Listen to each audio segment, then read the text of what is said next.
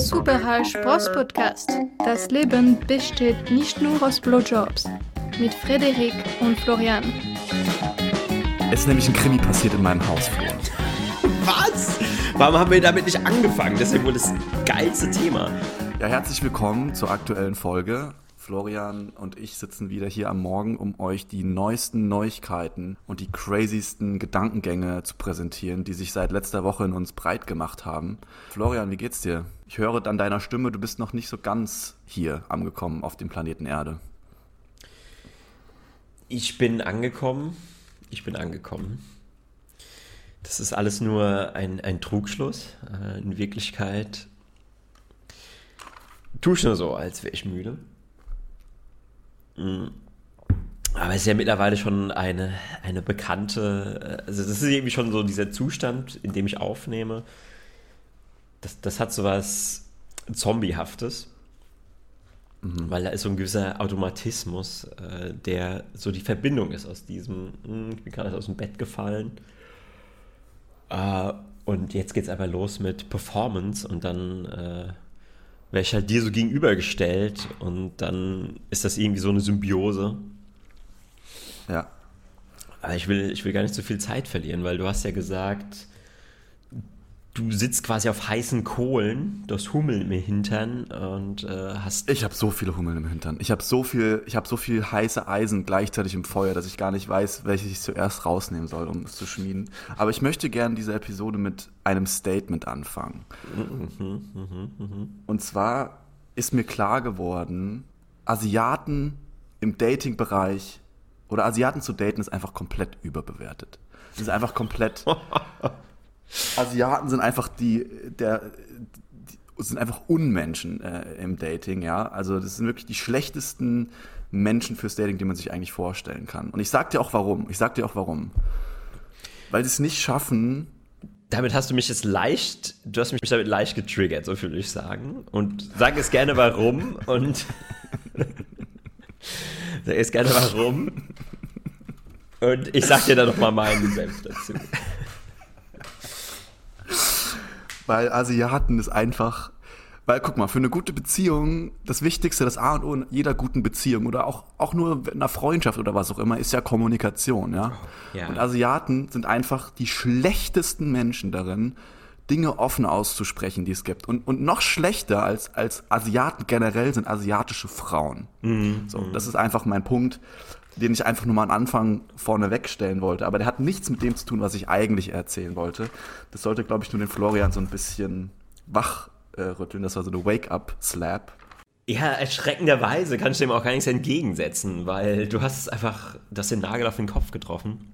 Das Einzige, das Einzige, was ich da noch ergänzen will, ist, dass ich denke, dass Asiaten, wenn sie mit anderen Asiaten, die quasi dieses Theaterspiel mitspielen, oder wenn man eben als Westler weiß, wie man das Theaterspiel spielt, dieses Dating-Theater, äh, dann kann man, denke ich, mit denen äh, oberflächlich funktionierende Beziehungen führen, weil man dann eben einfach auf diesen, wenn man jetzt überlegt, so der Mensch, stell dir so, ein, so eine Wassersäule vor. Was für eine Analogie. So, so eine Wassersäule, so ein Meter hoch. Äh, und da sind so Anzeigen drauf, äh, wie viele Liter da drin sind. Und, und die, die berühren eben in dieser, diese zwei Asiaten, dieser Mann, diese Frau, die berühren es dann eben nur so, als würdest du da so, einen, so einen kleinen Finger in dieses Wasser, in diese Wassersäule stecken. So tief geht diese Beziehung. Aber dadurch, dass eben beide nur diesen kleinen Finger äh, verwenden, ähm, ich will jetzt keine Analogien zu irgendwelchen Geschlechtsteilen. Äh. ja, also wirklich. ähm, dadurch bleibt. Du, du musst auch den kleinen Finger einfach nehmen, so das, das Symbol des männlichen Penises der Asiaten. Oh Gott. Nee, yeah. aber ich, ich, stimme dir da vollkommen zu. Also die, die Beziehungen sind sehr, fühlen sich sehr oberflächlich an oder sehr surfacey. Ähm, habe ich auch so aus meiner Erfahrung festgestellt. Es ist ja auch nicht schlimm, äh, wenn man sowas mag oder so, oder wenn man diese Art bevorzugt. Es gibt ja auch Leute, die das lieber mögen, ja, dass man nicht so, so komplett tief eintaucht.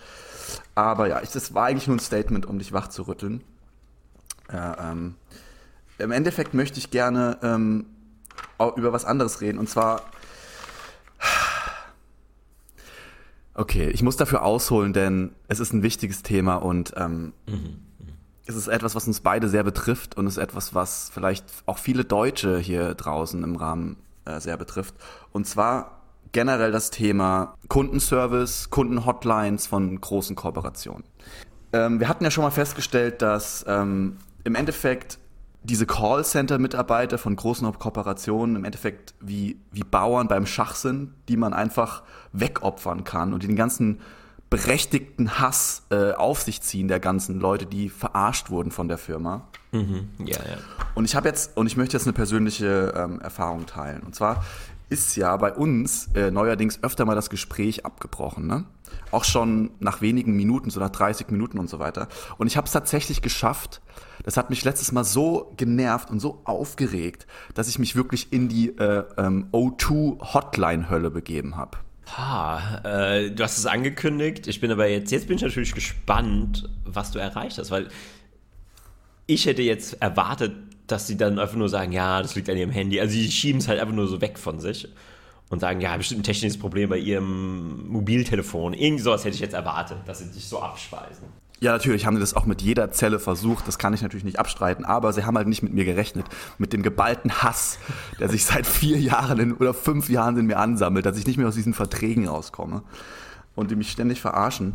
Ähm, und es war einfach göttlich, weil es war so lustig, dass es erstmal hat eine Frau abgenommen, die ähm, im Endeffekt schon von vornherein genervt war. Die hatte wahrscheinlich vorher schon den einen anderen Kunden, der ihren ganzen Hass auf sie geladen hat und so weiter. ähm, dann habe ich halt im Endeffekt bin ich einfach habe ich das angegangen wie so ein Anwalt. Ja, ich hatte meine meine Stichpunkte. Ich habe ganz genau gewusst, was meine meine Argumente sind, was meine Rechte sind. Ich habe ganz genau gewusst. Ähm, ich habe so ein bisschen Ahnung von Recht und Verträgen und so weiter. Und es ist ja so, wenn du einen Vertrag eingehst, einen, einen Vertrag und du kaufst jetzt, sagen wir mal, du bezahlst für fünf Äpfel, aber der liefert dir nur vier Äpfel, ja, dann hast du das Recht, den Vertrag zu annullieren bzw. Zu, zu beenden, ja. Und im Endeffekt habe ich diese Art, also der Argumentation benutzt, um mich sozusagen da durchzuwieseln und zu sagen, hey, folgendes, folgendes ist los. Ähm, ich habe diese Flatrate bezahlt, es gibt Telefonabbrüche, äh, wie, äh, was kann ich da machen, wie, wie können Sie mir helfen und wie komme ich aus diesem Vertrag wieder raus. Ja, und sie hat sich wirklich versucht, da rauszuwieseln und mich mit jedem Trick abzuwimmeln. Mhm. Aber das Schöne war ja, äh, wir hatten natürlich Beweise und ähm, die Beweise sind natürlich auch festgehalten und deswegen ähm, hat das auch relativ gut geklappt. Es ging dann wirklich so weit, dass ich ähm, ihr Hast du dir dann den, das, den Podcast vorgespielt, wo die, wo die Gespräche... Ich habe den Podcast vorgespielt und dann hat sie gesagt, okay, äh, was wollen Sie eigentlich von mir? Das ist doch ein Kindergarten hier, was, was wollen Sie? Nein. Ähm, also die konnten dann wirklich die Telefonhistorie nachverfolgen und ähm, da gab es dann wirklich diese Telefonabbrüche. Ab, äh, Brüche. Ich fand es so lustig, dass im Endeffekt konnte ich dann in diesem Rahmen so ein bisschen auch meinen Hass gerade ähm, an ihr auslassen und bin aber ich bin komplett ruhig geblieben, ja. Und ähm, man hat richtig gemerkt, wie passiv-aggressiv sie auf mich reagiert und wie sie mir erzählt, ja, da hätten sie doch jetzt nicht hier anrufen sollen. Also wenn sie kündigen möchten, da hätten sie doch eine Sonderkündigung losschicken sollen per Post. Also das ist ja Quatsch, dass sie jetzt hier anrufen. Dafür müssen sie jetzt nicht hier anrufen. Und, und ein paar Minuten später sagte dann, ähm, also sie möchten ja kündigen. Also wenn sie kündigen möchten, hätte es sich natürlich angeboten, wenn sie schon vorher mal angerufen hätten und schon mal das berichtet hätten. Also im Endeffekt hat sie sich halt widersprochen. Und ich habe dann aber ganz ruhig so gesagt, ja, im Endeffekt ähm, widersprechen sie sich ja gerade selber. Ähm, so, ähm, weil sie sagen ja einerseits, ich soll die Kündigung schreiben, ohne anzurufen, aber auf der anderen Seite soll ich anrufen. Aber Moment, Moment, Moment. Ähm, ist es nicht auch äh, rechtlich so, also ich habe jetzt kein rechtliches Hintergrundwissen, das ist jetzt rein ähm, anekdotisches Wissen, dass du demjenigen immer die Chance geben musst, also jetzt mal zurück auf deinen Apfelvertrag. Ähm, also wenn dir jemand, äh, sagen wir, du hast eine Lieferung, einen Vertrag über fünf Äpfel, die du geliefert kriegst, dann und er liefert nur vier, dann hat der wiederum das Recht, dir diesen einen Apfel noch nachzuliefern, bevor du sagen kannst, ja, ich will jetzt kündigen. Äh, das ist richtig, aber das ist ja auch schon, es ist ja nicht nur einmal passiert, dass der eine Apfel nicht geliefert wurde, schon, sondern schon ein paar Mal. Ja. Und so weiter und so fort. Naja, auf jeden Fall ähm, ist sie dann immer lauter geworden und richtig passiv-aggressiv und richtig patzig.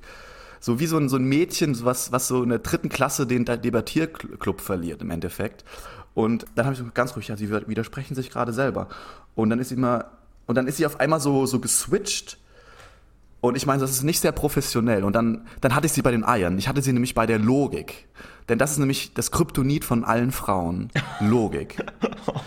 Und in diesem, in diesem, in, in diesem Moment hatte ich so ein, eine Genugtuung in mir, denn sie musste ja sich professionell verhalten und sie musste sozusagen anhand der Informationen logisch, einen logischen Austausch mit mir haben, da ich ja ein Kunde bin. Mhm. Und, sie, und, und ich, und ich, ich kenne diese Situation aus dem Privatleben, wenn es Konflikte gibt, dass dann einfach jegliche Logik über Bord geworfen wird und einfach nur emotional.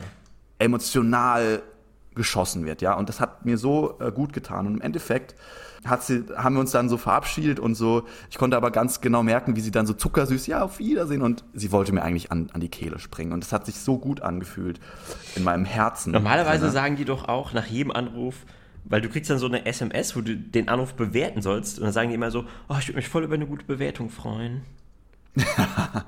das hat sie nicht mehr gesagt, aber ich habe die SMS bekommen und ich, äh, ich hätte sie wahrscheinlich äh, auch so gegen sie einsetzen können. Das habe ich natürlich jetzt nicht gemacht.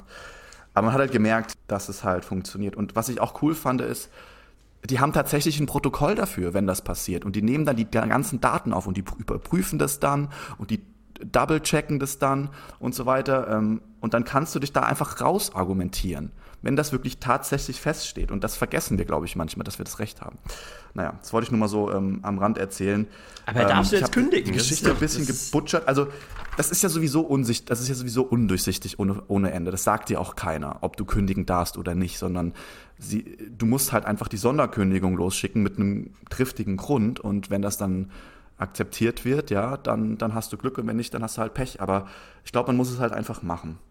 Aber ich fand schon mal cool, dass, dass sie im Endeffekt dann so durch alles durchgegangen sind. Sie haben sie selber aufgelegt. Ja, wie, sind, wie viele Balken hatten sie denn?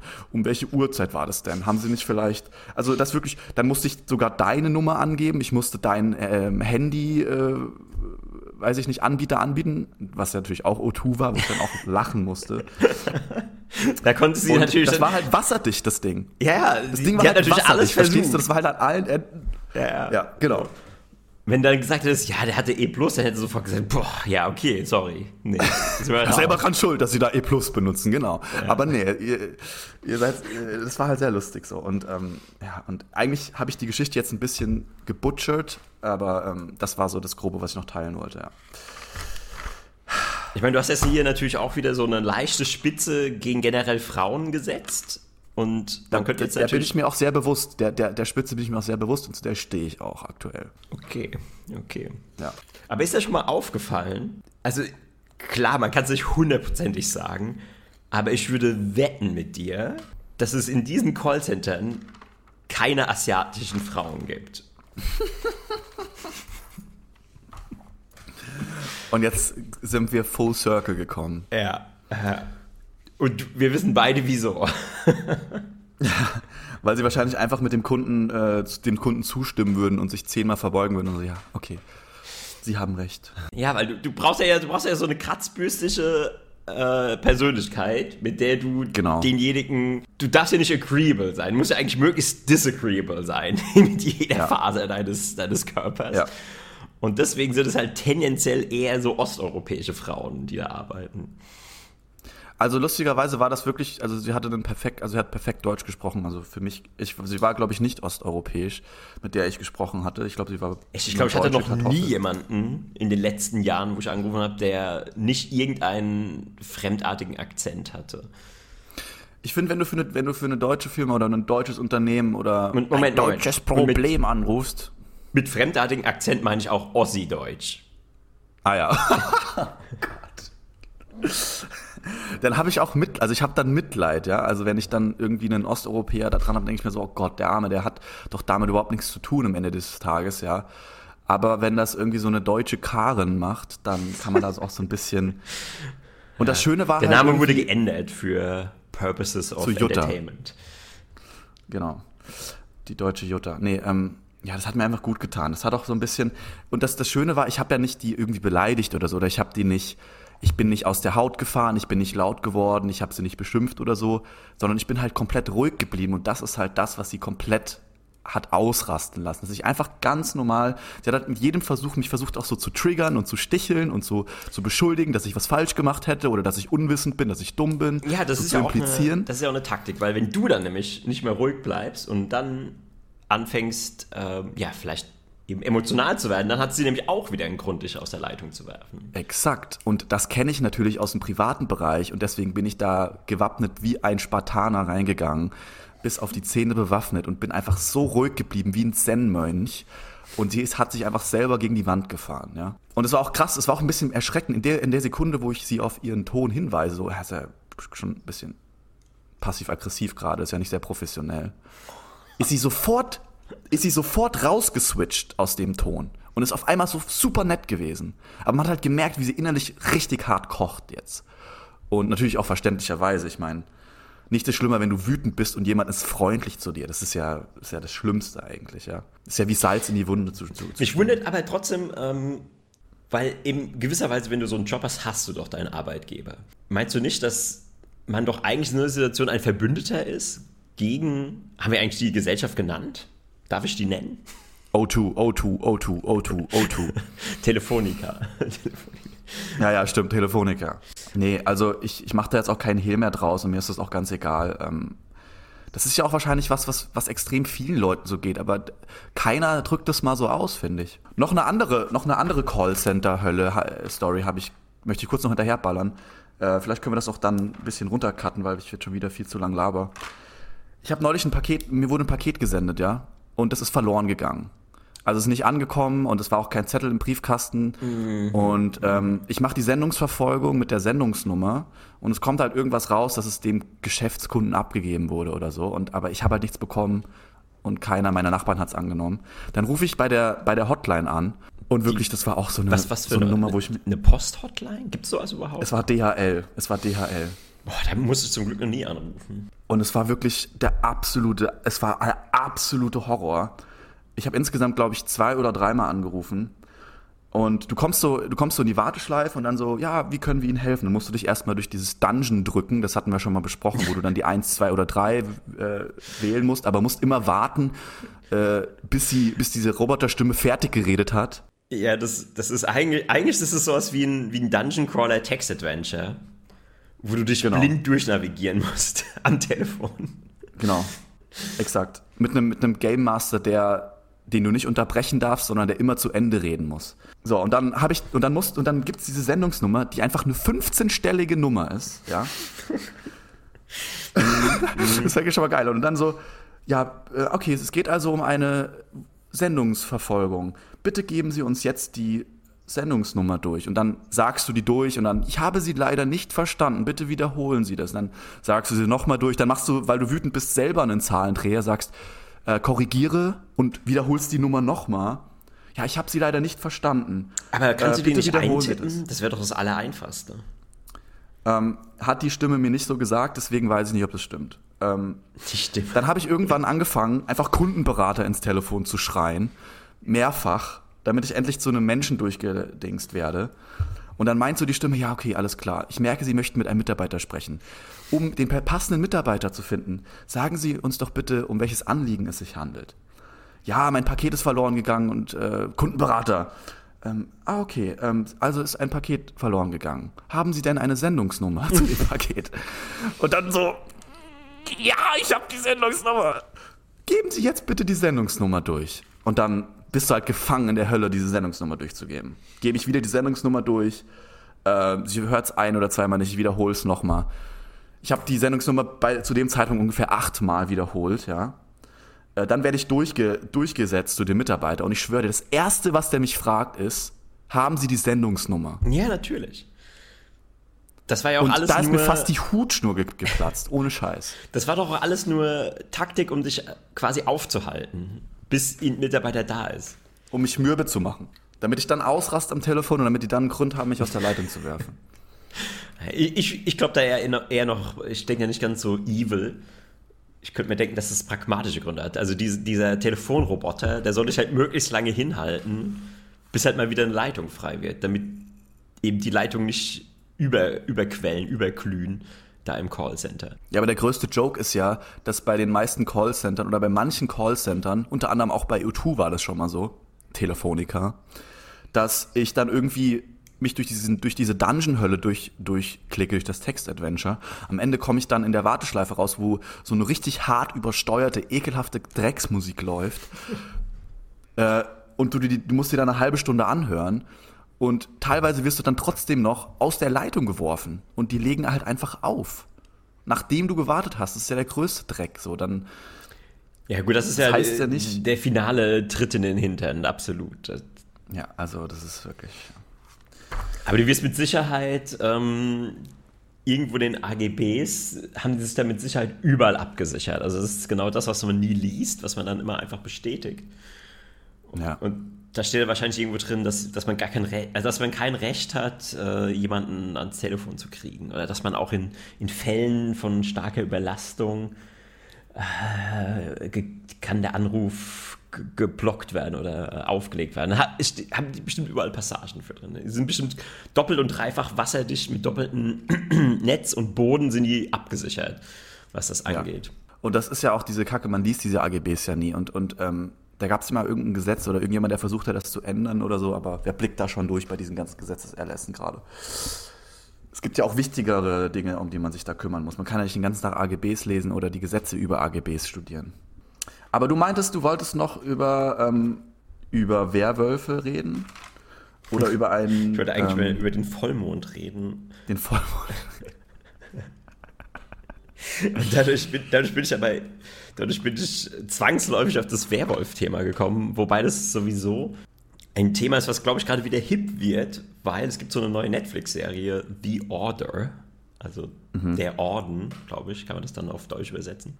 Die ist eigentlich richtig Trash, aber die hat einen, eine Sache, die sie rettet, weil die nehmen sich selbst nicht so wirklich ernst und dadurch wirkt es weniger cheesy und es ist gerade noch zu, zu ertragen. Und zwar, ist, das ist so eine typische College-Serie.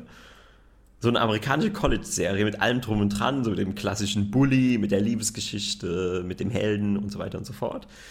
Ähm, nur, dass es eben dann in dieser Welt, in diesem Setting, gibt es eben Zauberer und Werwölfe. Und das sind so zwei Fraktionen, die verfeindet sind. Und äh, irgendwie fand ich die ganz witzig, die Serie. Aber darüber wollte ich eigentlich gar nicht reden. Und da gibt es auch Werwölfe? Da gibt es auch Werwölfe, ja. Sehr gut. Ja, ja. Ähm, die Werwölfe sind da aber die Guten und die Zauberer sind quasi die Bösen. Ganz, mhm. ganz interessant umgedreht, die ganze Geschichte. Ja, ist interessant, mal das aus einer anderen Perspektive zu sehen. Ist ja im Endeffekt wie ähm, Weltpropaganda. Wenn du irgendwie in China aufwächst, dann denkst du auch, die westliche Welt sind irgendwelche größenwahnsinnigen Wichser. Oder, also es ist ja immer auch, in, das denke ich mir auch manchmal in so Fantasy-Sachen, so zum Beispiel auch selbst im Herr der Ringe oder so. Vielleicht hat ja Sa Sauron einen Grund, warum er die Welt ausrotten will, ja? Vielleicht, vielleicht waren die ja so richtige Wichser früher und das, aber das, davon redet halt niemand. Kann ja sein. Naja.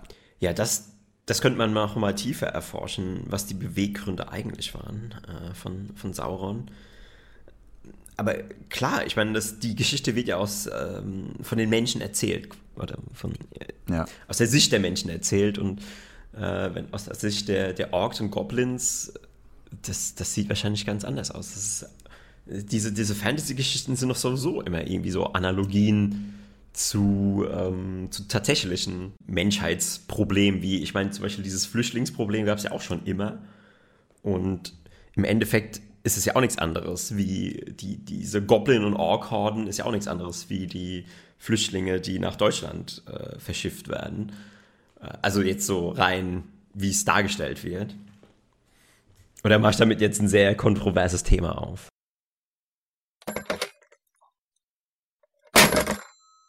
Ja, tatsächlich habe ich ja eine App-Sperre drin, damit ich nicht zu lange auf Signal chatte und deswegen war das jetzt genau eine halbe Stunde und dann hat einfach die App geschlossen und dadurch war auch unser Anruf weg. Ah, okay. Äh, das hätte ich einfach wissen müssen. Ähm, äh, ein, ein morgendlicher Fehler, den du hoffentlich verzeihen kannst. Den verzeih ich dir, Florian. Sehr schön. Wir, wir waren ja gerade bei, bei Herr der Ringe und ich, ja. ich habe irgendwie so eine ganz wilde Verbindung aufgezogen zwischen den angreifenden Ork-Horden, die über das, die freien Lande herfallen und die Flüchtlingsströme, die nach Europa ziehen. Ähm, aber ich glaube, am besten brechen wir das Thema direkt hier ab und uns da äh, in die Nesseln setzen. Äh, zurück zum Vollmond. Ähm, genau, du, du hattest ja gemeint, so dieses, diese beiden Perspektiven, Werwölfe, Zauberer. Ähm, nee, ich, ich bin ja darauf eigentlich gekommen, weil ich habe so den Mond angeschaut und dachte, boah, was für ein geiler Mond, ich fotografiere den jetzt mal. Und habe so die maximale Zoom-Stufe bei meinem äh, Smartphone verwendet und es war halt einfach nur ein Trash-Bild. Also es sah halt aus wie Gülle. Und da habe ich erstmal gedacht, so, mhm. hm, okay. Das hat mich aber daran erinnert, da habe ich mir gedacht, so, okay, aber früher, ich meine, nicht vor nicht allzu langer Zeit, sah jedes Bild, was du mit einem Handy gemacht hast, mit deinem kleinen, wo es dann die ersten Kameras gab, so irgend so ein Sony-Ding, ähm, so ein Sony Walkman-Handy, was ich da teilweise hatte, das sah jedes Foto so auch aus, auch wenn du es bei perfekten Bedingungen gemacht hast und ohne irgendwie ranzoomen. Also ranzoomen gab es ja sowieso nicht. Das sah schon so verpixelt aus. Mhm. Und dann habe ich mir die Frage gestellt, was glaubst du, wie lange wird es dauern, dass du wirklich einfach so mit diesem Pinch-Zoom, mit diesem digitalen Zoom an den Mond ranzoomen kannst mit deinem Smartphone und kannst dann ein scharfes Bild vom Mond machen, was quasi ein Bildschirm ist. Hat nicht das neue iPhone so ein Filter, so eine extra Funktion, dass so eine Mondfotofunktion, dass du halt mal ein geiles Bild vom Mond machst, habe ich irgendwo mitbekommen am Rande. Ich glaube, das gibt es jetzt schon. Es eine Funktion, weil ich glaube, auch mit der Beleuchtung ist es schwierig, mit dem Mond dann ja, ja, ja, scharf zu kriegen und so weiter, weil der so viel Licht reflektiert.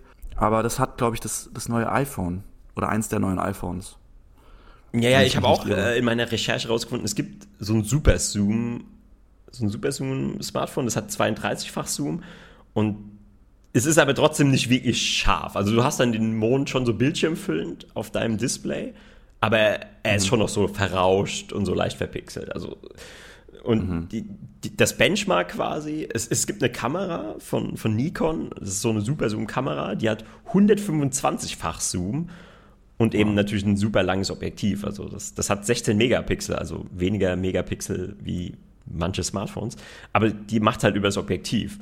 Und die Frage ist mhm. eigentlich, wann hast du diese Smartphone-Technologie, dass du so ein 125-fach Zoom-Objektiv rein über den Digital-Zoom abdecken kannst? So. Boah, fünf Jahre oder so? Drei Jahre? Fünf? Drei? Sowas in dem Bereich. Die Frage ist halt auch immer, ähm, lohnt sich das so ein Ding einzubauen? Also für die Massen wahrscheinlich wäre es möglich, aber wahrscheinlich ist es nicht so wichtig aktuell, weil wann willst du schon mal so eine weite Entfernung fotografieren? Eigentlich nur, wenn du den Mond fotografieren willst.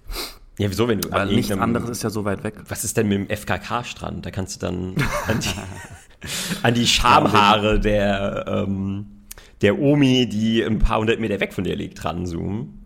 Um die, um die zählen zu können, meinst du, damit ja. du weißt, wie viele da, viele Schamhaare da dran sind. Ja, genau. Ja, das ist natürlich ein gutes Argument. Also generell, ähm, äh, wahrscheinlich wollen das gar nicht bestimmte Mächte, dass das auf den Markt kommt, weil das wäre halt die ultimative Spionagefunktion, wenn du in, mit jedem Smartphone, da könntest du ja theoretisch, sagen wir mal, äh, wenn da irgendein, sagen wir, du wohnst irgendwo gegenüber von einer Behörde, so wie ich, das ist das Landesgericht, und ich könnte dann so reinzoomen, dann könnte ich ja vielleicht sogar der Akte lesen, die jemand dann so auf dem Tisch liegen hat. Mhm. Das wäre schon eine krasse Zeit. Aber um das zu beantworten, also ich glaube, dass es mindestens noch zehn Jahre dauert oder länger, weil ich sogar fast vermute, dass die, ähm, dass die Menge, also dass dein Sensor, der muss ja dann so viele Pixel auflösen, dass die Pixel dann so klein sind, dass du an so eine Grenze kommst. Also du, du hast ja irgendwann eine Grenze, wenn ein Pixel dann irgendwie in den atomaren Bereich kommt dann hast du ja nicht genug quasi Bausteine, um den Pixel überhaupt zu bauen, wenn so ein Pixel nur noch aus wenigen Atomen besteht. Verstehst du, worauf ich hinaus will? So grob. Ja.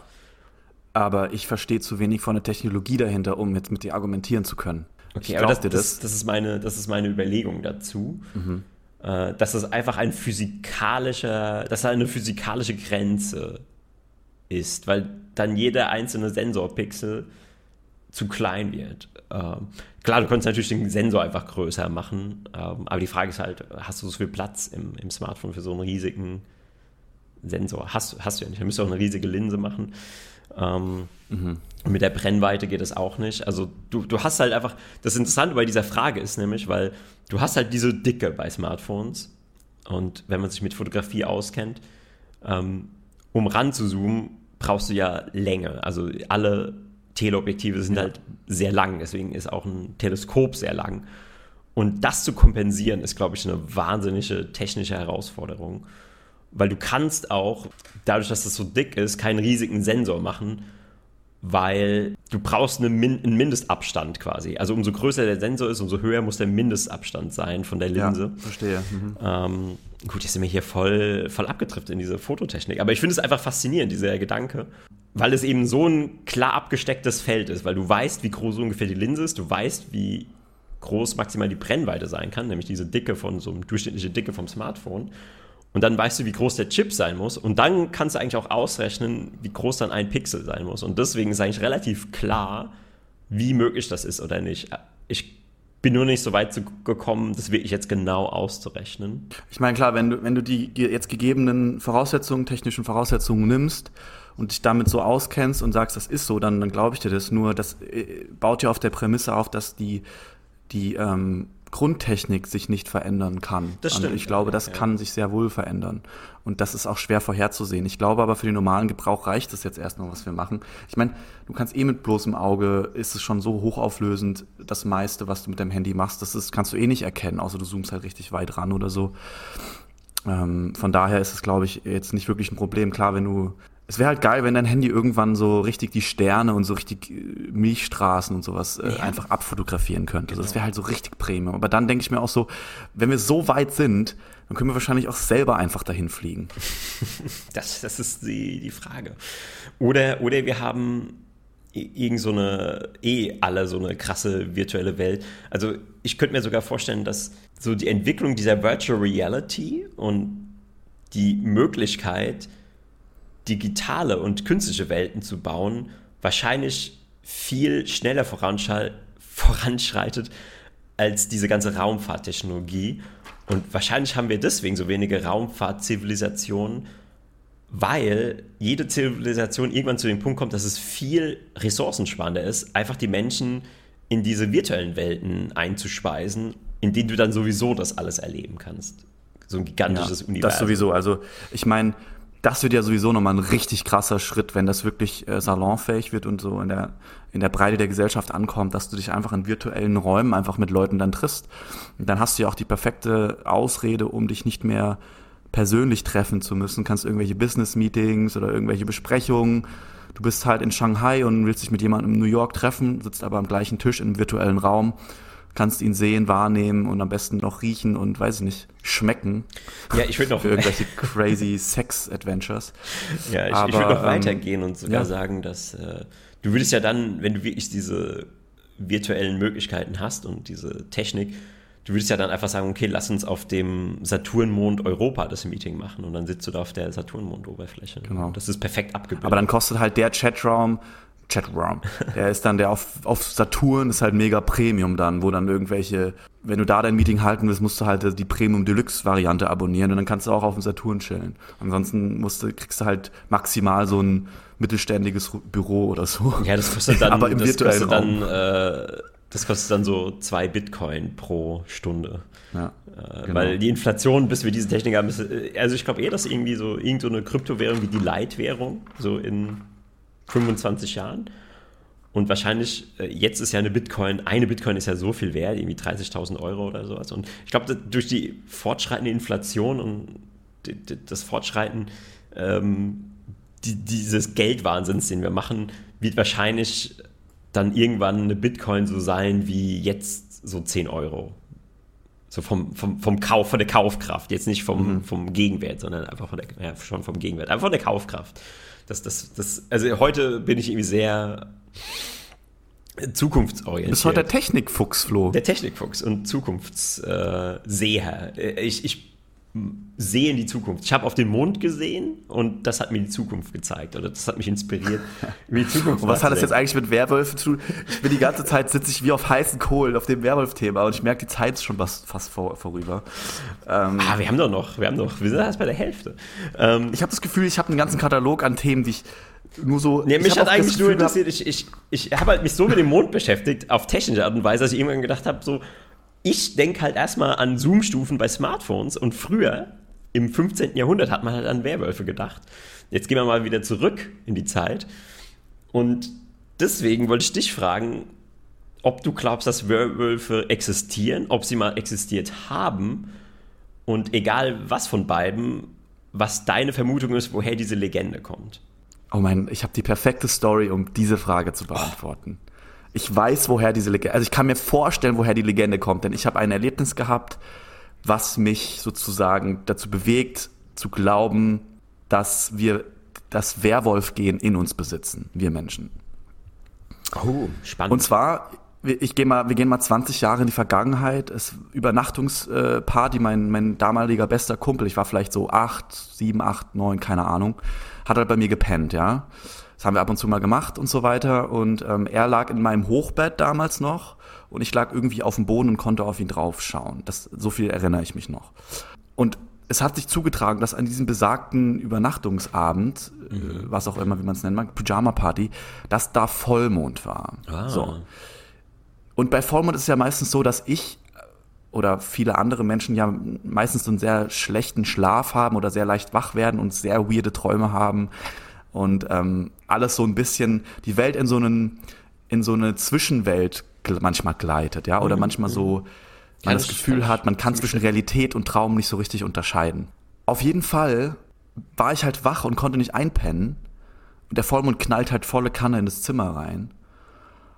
Und auf einmal, mein, mein Kumpel liegt halt so flach auf dem, auf dem Rücken, ja. Auf einmal geht er halt wie beim Ex Exorzisten so steif in sein Bett hoch, ja. Also komplett mit dem Oberkörper steif, wacht er halt auf, aber geht hoch. Und ich sag so, Herr, hey, was, was los? Ja, der, der hieß Fabian, also heißt Fabian. Ich so, Herr Fabian, alles klar? Wie, was geht? Er hat komplett einfach nur geradeaus geschaut und, und hat scheinbar noch geschlafen. Aber hat sich gleichzeitig bewegt, so. Und bei mir sind einfach nur, bei mir ist einfach nur ein kalter Schauer äh, über den Rücken gelaufen. Ja, ich dachte, oh Gott, was ist jetzt los? Träume ich? Bin ich wach? Oder, und ich war tatsächlich wach. Also ich bin ganz sicher, dass ich wach war. Und auf einmal fängt er an, und es ist jetzt kein Scheiß, es ist nicht ausgedacht, fängt er einfach an, wie ein Werwolf zu heulen. Oder wie ein Wolf zu heulen. Zu heulen, zu heulen und zu heulen. Das, das, ist ja, das ist die unglaublichste Geschichte, die ich jemals gehört habe. Und es, ich schwöre dir, sie ist wahr. Ich schwöre dir, sie ist wahr. Es ist, hat sich wirklich so zugetragen und ich habe immer noch PTSD von, von diesem Moment.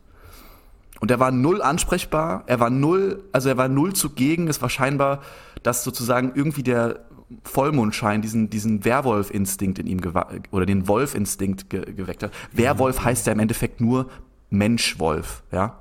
Also Wer ist es, ist es äh, ein altes Wort für Mensch und Wolf ah. ist halt Wolf. Also Werwolf bedeutet einfach nur die, Verbindung aus Mensch und Wolf. Das heißt, er hat halt die, die Wolf-Gene in sich äh, oder die Werwolf-Gene, was auch immer, aktiviert und hat einfach angefangen, richtig zu heulen. So, au!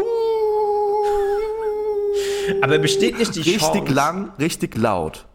Um, um mir diese Frage zu erlauben, besteht nicht die Chance, dass er sich einfach nur einen Scherz erlaubt hat und das so perfekt gespielt hat und auch so getan hat, als, als wäre nicht ansprechbar?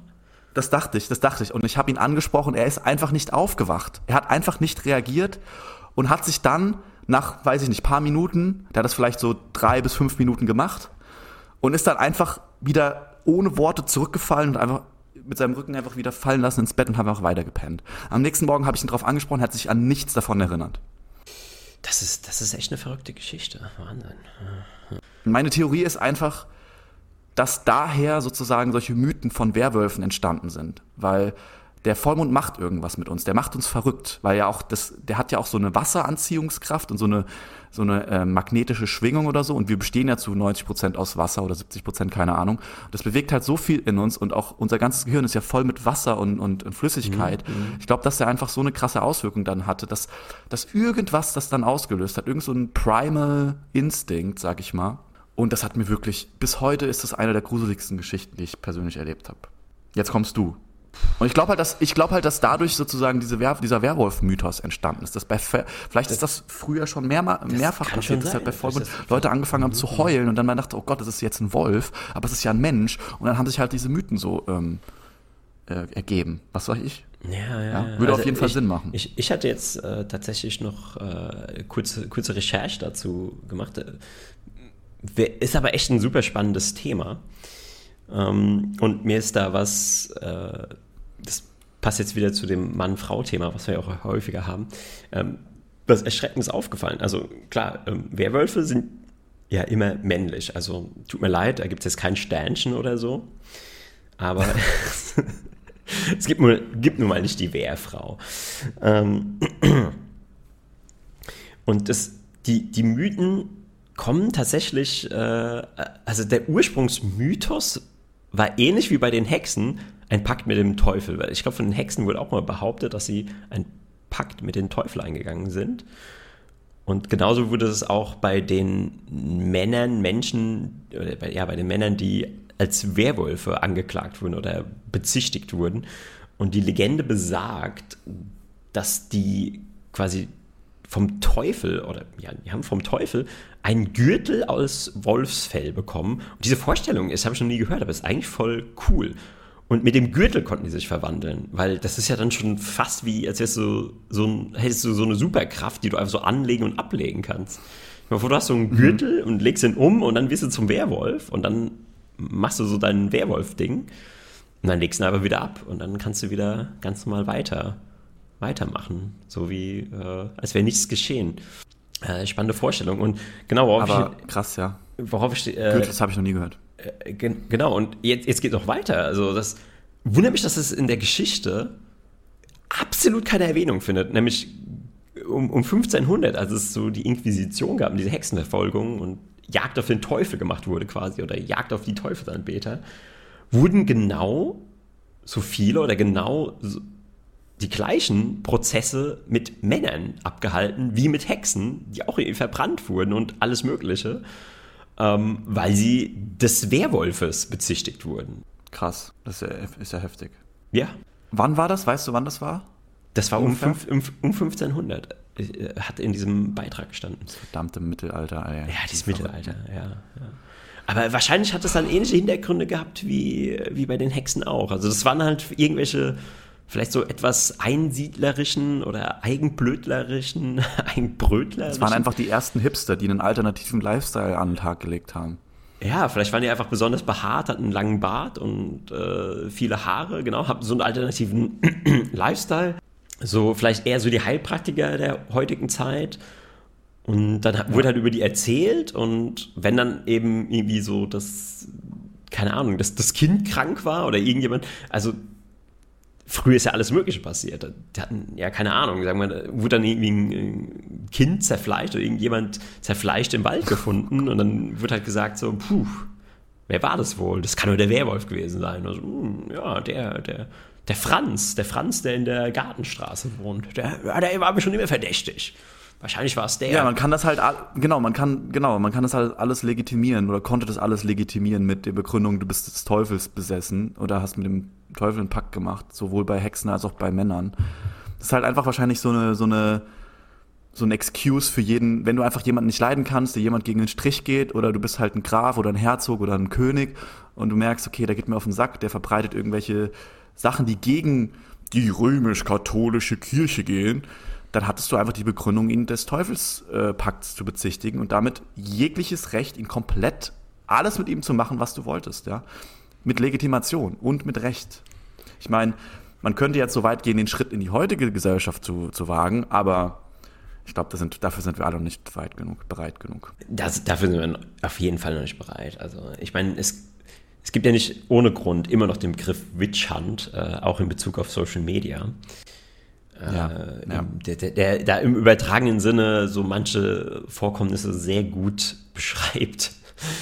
Äh, ja. Aber scheinbar gibt es auch äh, Werwolfjagd. Aber ich, ich müsste mich da nochmal ähm, tiefer einlesen, weil äh, es wundert mich trotzdem, dass, mh, hm, dass, dass, dass Männer des Werwolftums bezichtigt wurden, ohne, ohne irgendwie, weil es, es kann ja gar keinen Beweis gegeben haben. Also ja. Ich, ich frage mich halt, wie so ein Prozess abläuft. Also, aber, aber ich meine, bei den Hexen ist es doch so gewesen, dass sie dann, sie, die haben dann so, wenn sie eine Hexe ist, dann können wir ihr einen Stein an, ans Bein binden und in, und, und im See versenken und sie wird überleben.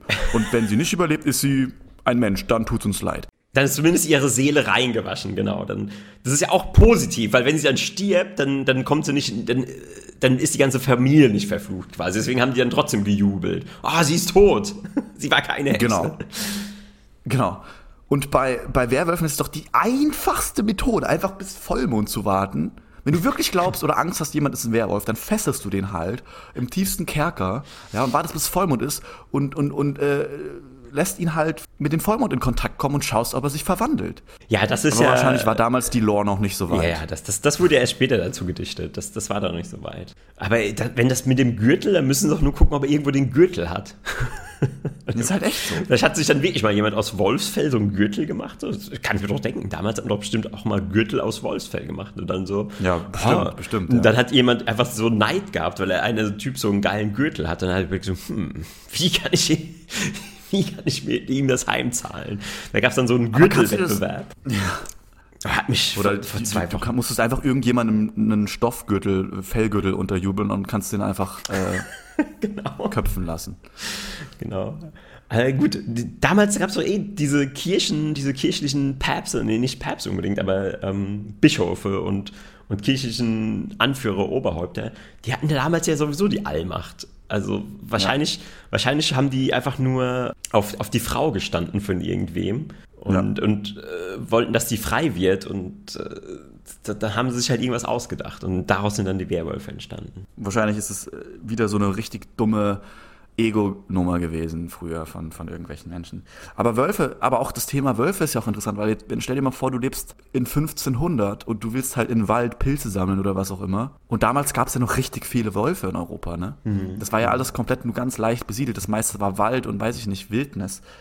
Und Wölfe sind ja echt heftige Jäger, so. Also, und du stell dir mal vor, du wirst einfach von einem Wolf äh, angegriffen, wenn du einfach rausgehst vor die Tür. Es ist ja unvorstellbar. Ich habe gestern einen kurzen Clip gesehen von einem Braunbären oder einem Schwarzbären, nicht mehr sicher.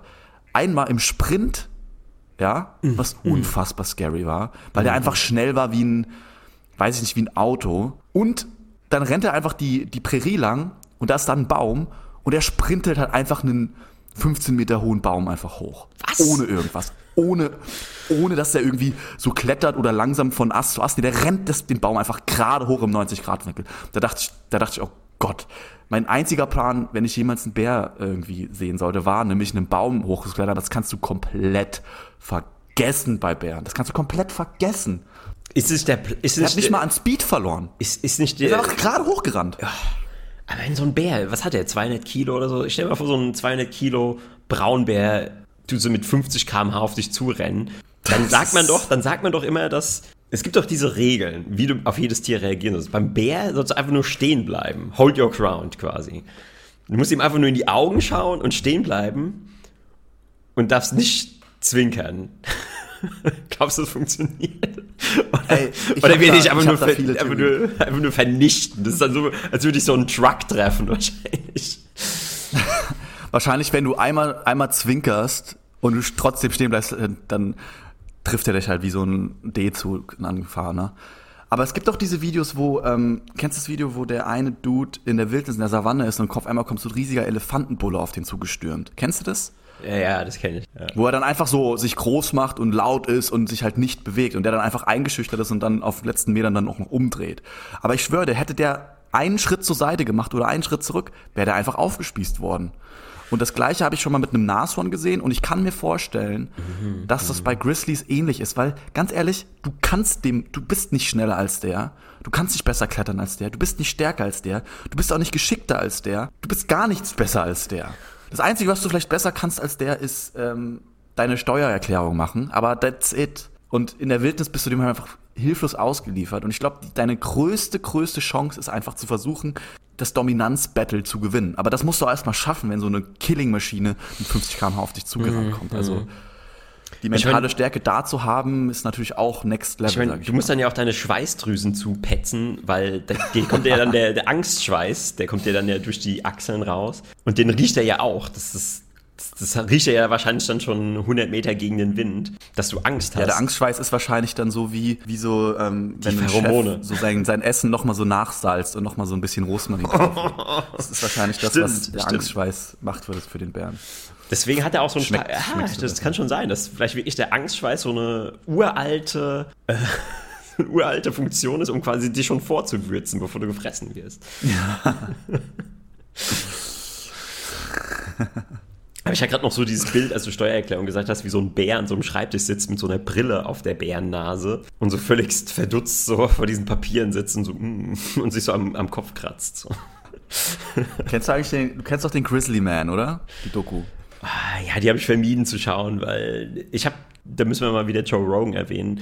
Äh, Joe Rogan erwähnt ihn ja gefühlt in jeder zehnten Episode und zwar ausführlich und nachdem ich diese ganzen Ausführungen von Joe Rogan gehört habe, war mir dann nicht mehr danach, das nochmal extra explizit anzuschauen. Man kann ja eines, man kann ja einiges über den sagen, aber man kann nicht sagen, erstens, dass er keine Eier hatte oder dass er dass er nicht wusste, wie man mit Grizzlies umgeht. So. Also der hat es halt wirklich geschafft, mit denen zu leben über richtig, richtig, richtig lange Zeit. Und zwar fucking Grizzlies, die richtig riesig sind. Und er war richtig nah an denen dran, hat die ähm, angefasst. Wenn die zu nahe gekommen sind, hat er ihnen auch einfach mal einen kleinen Schlag auf die Nase gegeben und so ein Shit. Also der hatte richtig Eier aus Stahl.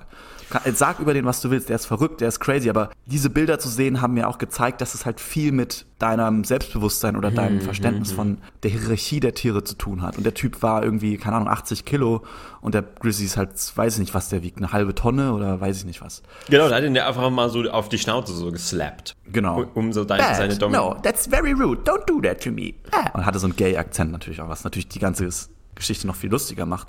Und wie er dann gestorben ist, da kommen wir wieder Full Circle, ist, als er dann sich eine Freundin angelacht hat. Und, er, und sie dann wahrscheinlich so das sensationsgeil, sind dann, sie dann sensationsgeil zusammen mit in die Wildnis gegangen, mit ihren fucking Camping-Schlafsäcken, ja. Mhm. und, und da wurden die halt einfach in, in, in der Hungersaison, da wo die alle nach Futter suchen, nach dem Winter. Und aber natürlich, er alleine hat es halt mega krass geschafft, die, mit den Grizzlies in Tune zu sein und zu respektieren und zu wissen, was abgeht. Und ich könnte, und ich könnte wetten, weil er halt seine dumme Olle mitgenommen hat, hat die irgendeine Scheiße gemacht und dann sind die halt ausgerastet und haben die zerfleischt. Und ich glaube, die einen, die wurden dann im, im, im Schlafsack oder so aufgefressen oder sowas. Also dann ist auch brutal geendet. Ah ja, ah ja. Ja gut, ich kann mir schon denken, dass das da war wahrscheinlich so seine Guard down, weil er war irgendwie abgelenkt, sie hat ihm irgendwie das Ohr voll gequatscht und dann konnte er nicht in seine selbstbewusste... Genau, sie konnte einfach die Fresse nicht halten. Und, und er so, hey, sei mal ruhig, sei mal ruhig, da kommt jetzt gleich ein Grizzly, so, äh, immer, immer, blablabla, labert so weiter. Und, und er dann so, äh, versucht dann so in sein Mindset zu kommen, also, und dann lenkt sie ihn wieder ab und dann kommt schon der Grizzly aus dem Busch und dann ist es zu spät, ja. Genau so war es. Ja, war das jetzt auch Teil deiner, deiner Geschichte? Also, oder eine, was, was hast du noch? Was, ich, ich will noch auf jeden Fall, dass du noch ein bisschen was äh, vom Zettel bekommst. Was vom Zettel bekommst? Also, ich habe jetzt, ich habe so ein bisschen jetzt so, ähm, so ein paar Punkte durchgerusht. Bist du drum rumgetanzt? So ich habe rumgetanzt und ich habe auch die Geschichten, die ich erzählt habe, ein bisschen gebutschert und aber dafür eigentlich auch, naja, ist auch egal. Ich hatte neulich so eine Idee äh, darüber, bei Pornotiteln ist es ja irgendwie so, dass eigentlich könnte ja vor jedem Pornotitel stehen, egal wie der Titel heißt, for no apparent reason, dot, dot, dot. Und dann halt der Pornotitel. Aber Pornotitel, ist das nicht so, so, so ein Hack-Premise, wie so die äh, Comedians sagen würden? Also Hack-Premise. Hack-Premise. Hack-Premise, wie soll man das, das übersetzen? Ich noch nie gehört. Äh, also, das sind immer so offensichtliche Sachen, so wie äh, so, so Themen, die halt schon so durchgeritten sind. So durchgerittene Themen, die, die dann jeder nochmal so auspackt. Äh, oder die, die so, meistens sagt man das eben dann so, so Mainstream schlechten Comedians nach, dass die dann eben so diese offensichtlichen Themen rauspacken, sowas wie, oh, so die Konflikte zwischen Mann und Frau hatten wir eben auch in gewisser Weise. Ähm, mhm. Und Pornotitel ist doch einer davon. Ein, ein, ein so ein Ding, wo man so denkt, so, boah, das ist so, das ist halt so, so eine low-hanging fruit das, das, das, das, ist einfach so, okay, ja, da, da kann man jetzt einfach so, sofort so ein paar schnelle, lustige Witze drauf aufbauen. Hattest du das vor oder, oder war das jetzt schon alles? Nee, ich wollte, das war ein One-Liner. Ach so. Ich wollte nichts so. mehr dazu sagen. Ah, okay. Dann habe ich das jetzt unnötig aufgebläht, das Thema. Ja, kein Problem. Das macht nichts. So wie. ja. Wie was? Wie eine Frau am Arbeitsplatz, die getriggert ist, wie die sich auch aufbläht? wie sich auch aufbläht. Nee, nee, wie wir auch manchmal so das, das Toilettenthema aufblähen, wenn du Verstopfung hast zum Beispiel. Blähung und Verstopfung kommen aber auch selten so zusammen. Oder kommen die zusammen? Ja, nee, kommen eigentlich nicht zusammen. Ist ja gerade das Interessante. Doch, die kommen, klar kommen die zusammen. Apropos Blähung und Verstopfung, ich hatte dir ja letztes Mal eine Hausaufgabe gegeben. Hast du die, hast du, hast du die äh, geliefert, ja? Hol mal das Hausaufgabenheft raus, jetzt kommt die Kontrolle. Kannst du dich noch dran erinnern? Ich kann mich dran erinnern, aber ich habe es tatsächlich nicht geschafft, weil ich, sobald ich auf dem Klo sitze, anscheinend in so einen automatistischen Zen-Modus übergehe, dass ich einfach nicht das Bewusstsein hatte, um die Hausaufgabe zu bearbeiten. Okay, Florian, dann kriegst du jetzt einen Strich, Ja. aber das nächste Mal. Ja. Das nächste Mal muss es auf jeden. Fall, auf, muss auf jeden Fall geliefert werden, das stimmt. Ja. Okay. Ja, ich habe noch einiges auf dem Zettel, aber ich, ich habe das Gefühl, ich springe jetzt von Thema zu Thema. Möchtest du denn noch irgendwas teilen, Florian? Ich war Ach, eigentlich. ich habe oh Gott, ich habe eigentlich noch was voll krasses. Oh mein Gott, das ist eigentlich auch relativ. Eigentlich müsste ich das erzählen, weil ich, ah, das wollte ich eigentlich ganz am Anfang erzählen. Ich habe am Anfang überlegt, ob ich das erzählen soll. Und es ist nämlich ein Krimi passiert in meinem Hausflur. Was? Warum haben wir damit nicht angefangen? Das ist ja wohl das geilste Thema. Ich bin ja auch so ein Hobby-Privatdetektiv und deswegen bin ich eigentlich immer ganz wachsam, ob irgendwas im Haus ist, was ich vielleicht aufklären müsste als äh, ja, Hobbydetektiv. Äh, was war's denn? Oh Gott, das ist auch eine richtig lange Story, ähm, die auch immer noch am Laufen ist. Aber ich kann ja mal viel, so viel sagen. Vor einigen, vor zwei oder drei Wochen ist mir aufgefallen, dass auf dem Klingelschild draußen vor unserer Eingangstür im, im Hausflur, das ist nur mit so einem mit so einem Papier da drauf geklebt. Das heißt, man kann das ähm, leicht an, man kann das leicht manipulieren. Ist eine Drohung, stand eine Drohung drauf. Was? Eine Drohung. Ja. Warte ab. Punkt, Punkt, Punkt. Richtig fett, quer über die Namen, quer unten ähm, drüber geschrieben. So. Was? Mhm. Und? Ich hatte natürlich, ich, ich hatte eine Intuition, von wem das gekommen ist und ich, also eine grobe Ahnung und so weiter, aber ich habe ähm, es erstmal dabei belassen und so weiter und habe erstmal ähm, so nicht mehr weiter drüber nachgedacht und hatte aber vor, denjenigen, den ich vermute, ja, der damit was zu tun hat, anzusprechen, sobald ich ihn das nächste Mal sehe. Aber ich habe ihn leider nicht gesehen. Jetzt vor einer Woche Moment, Moment. ist jemand der, den du vermutest, den du quasi als Verdächtigen identifiziert hast, ist es einer, der mit dir zusammenlebt oder nur mit im Haus lebt? mit im Haus lebt. Ah ja. So. Genau, jetzt, jetzt komme ich. Dann hat, genau, dann, so, das ist jetzt der Status quo, dass diese Drohung da dran steht. Jetzt, vor paar Wochen, glaube vor zwei Wochen oder so, hat meine Mitbewohnerin einfach mal ein neues äh, Türschild geschrieben. Also nochmal das Ding abgemacht und die Namen ordentlich draufgeschrieben und das alles in Ordnung gebracht und so weiter. So. Ein oder zwei Tage später, nachdem sie das gemacht hat, komme ich wieder da an und, und auf einmal, wir haben so einen Gruppenchat, schreiben so ein paar Leute, hä, was ist denn mit unserem Klingelschild passiert? Jemand hat es komplett abgerissen. Okay. Und die Klingel neben der Tür, also äh, nicht die Klingel, die, ähm, der Lichtschalter neben der Tür ist einfach komplett zerfetzt und kaputt. So. Also schon eine erste Eskalationsstufe, eindeutig. Erste, Ex äh, also schon die zweite Eskalationsstufe. Also es war ja schon jetzt mehr, mehrschichtige Nee, ja, Eskalation. stimmt. ja. Zweite, ja. So, und ich, und dann war für mich so klar, okay, fuck, ich muss diesen, diesen Menschen jetzt konfrontieren, so. Und, ähm, das war wirklich eine der skurrilsten, eine der skurrilsten, ähm, Momente, die ich, die ich jemals erlebt habe. Und ich werde gleich, werde gleich äh, darauf ein, sozusagen eingehen, aber ich muss da, dazu eine Vorgeschichte erzählen. Und zwar war das so ein, so ein Dude aus, aus dem Haus. Wir hatten vor einem Jahr mal so ein bisschen was miteinander zu tun, haben so ein bisschen gelabert und so. Aber da auch nicht wirklich viel oder so, sondern er war immer sehr nett zu mir oder war immer so sehr freundlich. Aber mir ist aufgefallen, wenn ich ihn sozusagen, wenn ich ihm begegne, im Hausflur oder auf der Straße mit anderen Freunden oder so und ihm so Hallo sag, dann guckt er halt einfach nur durch mich durch und ignoriert mich halt komplett so. Und das ist wirklich so zehnmal passiert oder so. Und ähm, an einem besagten Abend bin ich so richtig schlecht gelaunt und pisst nach Hause gekommen und der Dude kommt mir halt entgegen. So. Und, und dann denke ich mir so, oh Gott, jetzt der Typ so. Und ich habe mir so vorgenommen, ich sag dir jetzt nicht mehr Hallo. Ich sag dir jetzt einfach nicht mehr Hallo, weil das ist ja Quatsch, so was soll das. So. Aber was ich gemacht habe, ist, ich habe ihm tief in die Augen dabei, ich habe ihm tief in die Augen geschaut und habe ihm nicht Hallo gesagt. So, laufe an ihm vorbei, schaue ihm tief in die Augen, Sehr provokant, sehr alpha. sehr provokant, sehr alpha. Einfach nur um zu sehen, wie er reagiert. Dann wieder so unsicher auf halber Strecke, an, als er schon an mir vorbei ist. Und man so, äh, ja, hallo. So. Und man hat richtig gemerkt, dass ihm, dass ihm das bewusst geworden ist. Und dann habe ich ihn aber weiter angeschaut, so. Und nichts gesagt.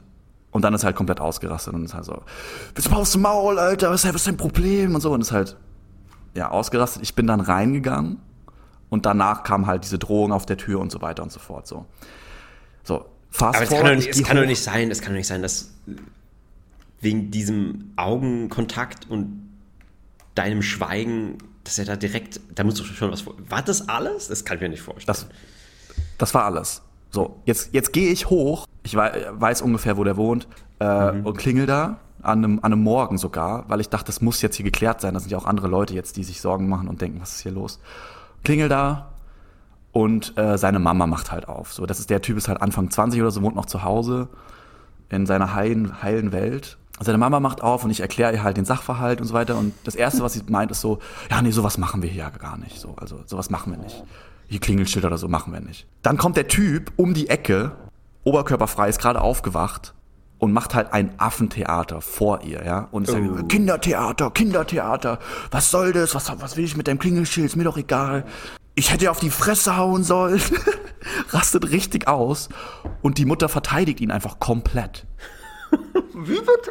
Sie ist komplett auf seiner Seite. Das, das, er hat sich doch voll äh, entblößt. Also nicht nur im Oberkörper. Hat sich komplett entblößt. Also hat, hat, hat irgendwie gemeint so, du bist doch interessant für mich, nicht dein komisches Klingelschild, hat sich komplett verraten, auch selber, weißt du so. Und die Mutter ist komplett wie so eine, wie so eine in einer Parallelrealität, so, oh, mein, mein lieber Sohn. Nee, der würde sowas ja niemals machen, so.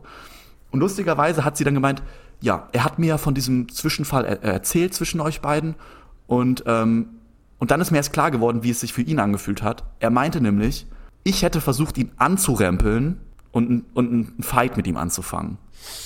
Was man natürlich, was man natürlich aus dem, aus dem Augenkontakt und sowas schließen kann, ja. Aber wenn du mich kennst, weißt du, dass ich eigentlich keinen offenen physikalischen Konflikt suche, wenn es sich nicht verleiden lässt. Aber naja, egal. Und sie hat einfach nicht geglaubt, dass er sowas mit unserem Klingelschild, geschweige denn mit dem Lichtschalter hätte machen können. Ich wusste aber, dass er das war, ja. Und er wusste, dass er es war. Wir alle wussten, dass er es war. Und er hat einfach mir glatt ins Gesicht gelogen und ist aber dabei komplett ausgerastet so. Und dann, und dann meinte er so, und dann, das, das Lustige war dann, dass, dass sie dann meinte, ja, mir ist das ja schon vorher aufgefallen, dass sie da unten in dieser WG uns ja gar nicht so grüßen. Also, dass sie da sehr unfreundlich sind. Also, das war das Erste, was sie geantwortet hat. Und ich denke so, hä, was? Warum, erstens, das, erstens wusste ich das nicht und zweitens, darum geht's doch gerade nicht. Und drittens, macht es dein fucking Sohn nicht grüßen so. Also das ist auf so vielen Ebenen falsch. Und dann meine ich so, ja, also der Grund, warum ich ihn an dem Tag nicht gegrüßt habe, ist, ähm, dass er mich halt nicht grüßt. Und, und das war der Moment, wo sie dann hellhörig geworden ist und das erste Mal sich ihm zugewandt hat und meinte so, was, wie, du grüßt nicht? Und so richtig entsetzt ihn anschaut. und ihn irgendwie zu Sau macht und denkt so, das gibt's doch nicht, kannst du nicht, nicht grüßen, so als wäre das jetzt das Schlimme an der ganzen Situation, ja. Und alles andere ist halt komplett an ihr abgeprallt und hat, sich nicht zu, hat sie nicht zugelassen. Und da dachte ich, oh Gott, was ist das für eine kranke Welt, in der mhm. jemanden nicht zu grüßen schlimmer ist, als jemanden äh, eine Drohung an die Türklingel zu schreiben, die, die, das Klingelschild abzureißen, vielleicht sogar den Klü das, ist, das ist aber schon so ein richtiger deutscher Kartoffelkrimi, wo ja. es aufgrund eines Nicht-Grüßens eskaliert. Und das Geile war, dann meint sie noch so, ja, Jungs, jetzt habt euch mal nicht so, das ist doch jetzt nicht so schlimm und so. Was sie aber nicht weiß, ist, dass der Typ halt, oder was sie nicht gecheckt hat, dass der Typ halt ein Kopf größer als ich ist, mega krass durchtrainiert ist und auch sehr verrückte und sketchy Freunde hat, von denen ich weiß, ja, und in sehr komischen Milieus zu tun hat, ja, und ich weiß, also es ist halt so, was geht ab, so, also der redet halt so, aber zu Hause ist er halt der brave Boy. Mhm, mh, krasser Typ, aha. Und deswegen, ähm, ja, das war einfach nur ein abs eine absurde Situation. Aber das Geile ist, Florian, das, das absolut Geile ist. Aber ich wollte noch eine Sache ein, als guter Detective wollte ich noch eine Sache hinzufügen. Wenn ihr das Beweisschild auf, äh, das Beweisschild, das Beweisstück aufbewahrt hättet, also das Schild, wo er draufgeschrieben hat, dann hätte ich einfach einen Handschriftenvergleich gemacht. Ich habe davor ein Foto gemacht. Ja, aber soweit kam es ja gar nicht, weil. Er hat sich ja eigentlich eh schon dann, verraten. Du hast ihn ja schon. Er hat sich erstens sie schon, schon verraten und sie meinte dann, ja, jetzt rede doch mal darüber. Und ich meinte auch, ja, dann red doch mit mir, wenn du ein Problem hast. Und er hat einfach die ganze Zeit wollte nur die Tür zu machen. Ja, ich bin durch mit dir. Ja, wir, und so weiter. Das hat sich komplett verraten wie so ein Kleinkind. Und dass sie das nicht gecheckt hat, ist für mich auch unbegreiflich, ja. Und das, das war wieder mal eine Situation, wo ich komplett ruhig geblieben bin und einfach die Facts gedroppt habe und er komplett ausgerastet ist und sich eigentlich komplett selber verraten hat, ja. Ähm, und das war auch eine Genugtuung. Und, und das Geilste daran war, dass ich ja auch eine smarte Bitch bin. Und ich habe halt so weit gedacht, dass ich mir, mir war das ja klar, dass er das abstreitet und dass, dass der wahrscheinlich ein Theater macht. Du hast alles und aufgezeichnet. Du hattest wie so ein Undercover-Typ so, aufgezeichnet. so ein Mikrofon. Oh, traumhaft. Ich habe einfach mein Sprachmemo vorher angemacht und dann geklingelt. Und ich habe alles aufgenommen. Ach, du, du bist auf die Detektivschule gegangen. Wahnsinn. Ja, das ist, also wenn ich eins aus irgendwelchen Mafia-Filmen und Krimis und ähm, weiß ich nicht, was gelernt habe und Doppeldetektiven und Doppelagenten gelernt habe, dann das. Man muss einfach den. Das ist nämlich auch immer, wie jeder Gangsterfilm dann endet, wo am Ende der dem anderen ein Geständnis raus den Rippen leiert. und dann aber am Ende alles aufgenommen hat. Und so endet dann meistens so ein Gangsterfilm. Weil er hat ja angefangen mit dem Mafia-Film, ja. Er hat ja angefangen mit einer Drohung, mit ans Schild schreiben und mit dem Scheiß, ja. Naja, egal. So, so viel dazu. Das möchte diesen, diesen Krimi wollte ich nochmal hier erläutern. Ja, echt spannende Geschichte. So Aber das Geile war auch, als dann die Tür zugegangen ist, ist das Theater richtig losgegangen zu Hause, wie er, wie seine Mutter sagt, ah, was hast du da gemacht? Und er so, und dann ging richtig das Theater los. Und, da, und, und dieser Moment war dann auch so, hat sich so angefühlt, als hätte ich gerade so einen TNT gezündet und gehe dann so einfach mit der Sonnenbrille auf, laufe ich so weg und hinter mir explodiert alles. Und, und dieser Moment war es eigentlich schon wert. Selbst wenn, wenn das niemals aufgedeckt ist und selbst wenn er das niemals zugibt und so weiter, die Genugtuung, dass er jetzt seiner Mutter ausgeliefert ist zu Hause und sie ihm jetzt Stress macht, dass er nicht Hallo gesagt hat oder sie ihn jetzt doppelt und dreifach irgendwie äh, beäugt, das war es mir wert.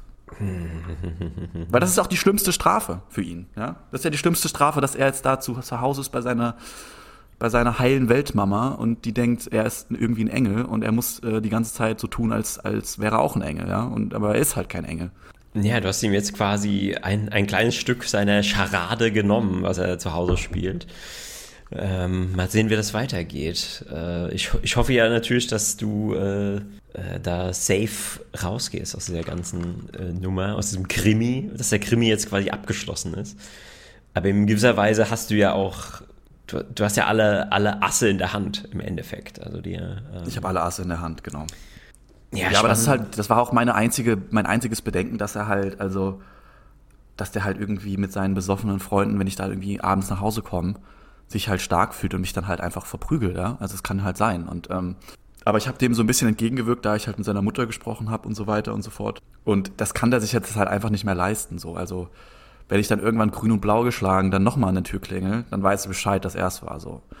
Obwohl, so wie ich sie einschätze, denkt sie wahrscheinlich dann auch so, ja, bist du etwa hingefallen? Nee, mein Sohn würde sowas niemals tun. Nein.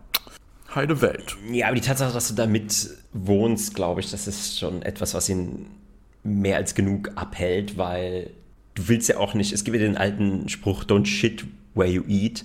Und selbst ja. die, die größten Gangster äh, halten sich da dran. Also das, das habe ich gelernt, als ich, ähm, in, ich habe eine Zeit lang in Frankfurt, sogar relativ lange, in so einer richtig üblen Gegend gewohnt. Ja, okay, richtig übel. Ich übertreibe jetzt, aber für mich, also für mich als Dorfkind war das schon so das Maximum, wo ich eigentlich wohnen würde. Mhm. Da, da, war wirklich, jede Woche hat da ein Polizeiauto gestanden bei mir in der Straße. Und ich übertreibe nicht, jede Woche. Und teilweise wurden dann auch so jugendliche Kriminelle, du hast richtig, ich habe dann immer rausgeguckt und dann wird ab und zu immer mal so ein, ähm, so eine, der war dann vielleicht so zwischen 14 und 16, wurde einfach so abgeführt und ins Auto reingesteckt. Tatsächlich, ähm, am Anfang hatte ich auch immer so ein mulmiges Gefühl in dieser Gegend. Aber im Endeffekt hat sich herausgestellt, dass die alle, wenn sie da so zu Hause sind, dann sind die in so in einem anderen Modus. Die, die waren eigentlich alle voll brav und lieb und es gab dann nie irgendeinen Ärger und ich wurde noch nicht mal irgendwie dumm, dumm angelabert oder irgendwas in der Richtung. Weil die eben dann einfach nur irgendwo sonst woanders stunk machen und ähm, tja, da wo sie wohnen, werden sie dann höchstens von der Polizei abgeholt. Ja. So sieht's aus. Ja. Ja, ich glaube, das ist auch dieser, dieser limitierende Faktor, wenn du mit Mama und Papa zusammen wohnst, dann kannst du dir halt bestimmte Dinge einfach auch nicht leisten. Und die krassesten Gangster, wenn die mit, mit Mama irgendwie bei Mama am Küchentisch sitzen, dann verhalten sie sich wie die größten Engel, ja. ja also, Nur wenn er dann halt Sinne, jemand auszieht, dann. ja, dann wird's gefährlich. Aber ja, ich denke mir, wenn, wenn das passieren sollte, dann, dann soll das halt passieren. Wenn es ihn so glücklich macht, mir auf die Fresse zu hauen, dann soll er mir auf die Fresse hauen dann habe ich wenigstens einen Grund, die Polizei zu rufen. Ja, ich glaube, dann ist er eh schon krass drüber gewachsen. Über die ganze Geschichte. Was, wenn ich auf die Fresse bekommen habe? nee, das ist krass über die Fresse gewachsen für ihn, ja, aber nicht für mich.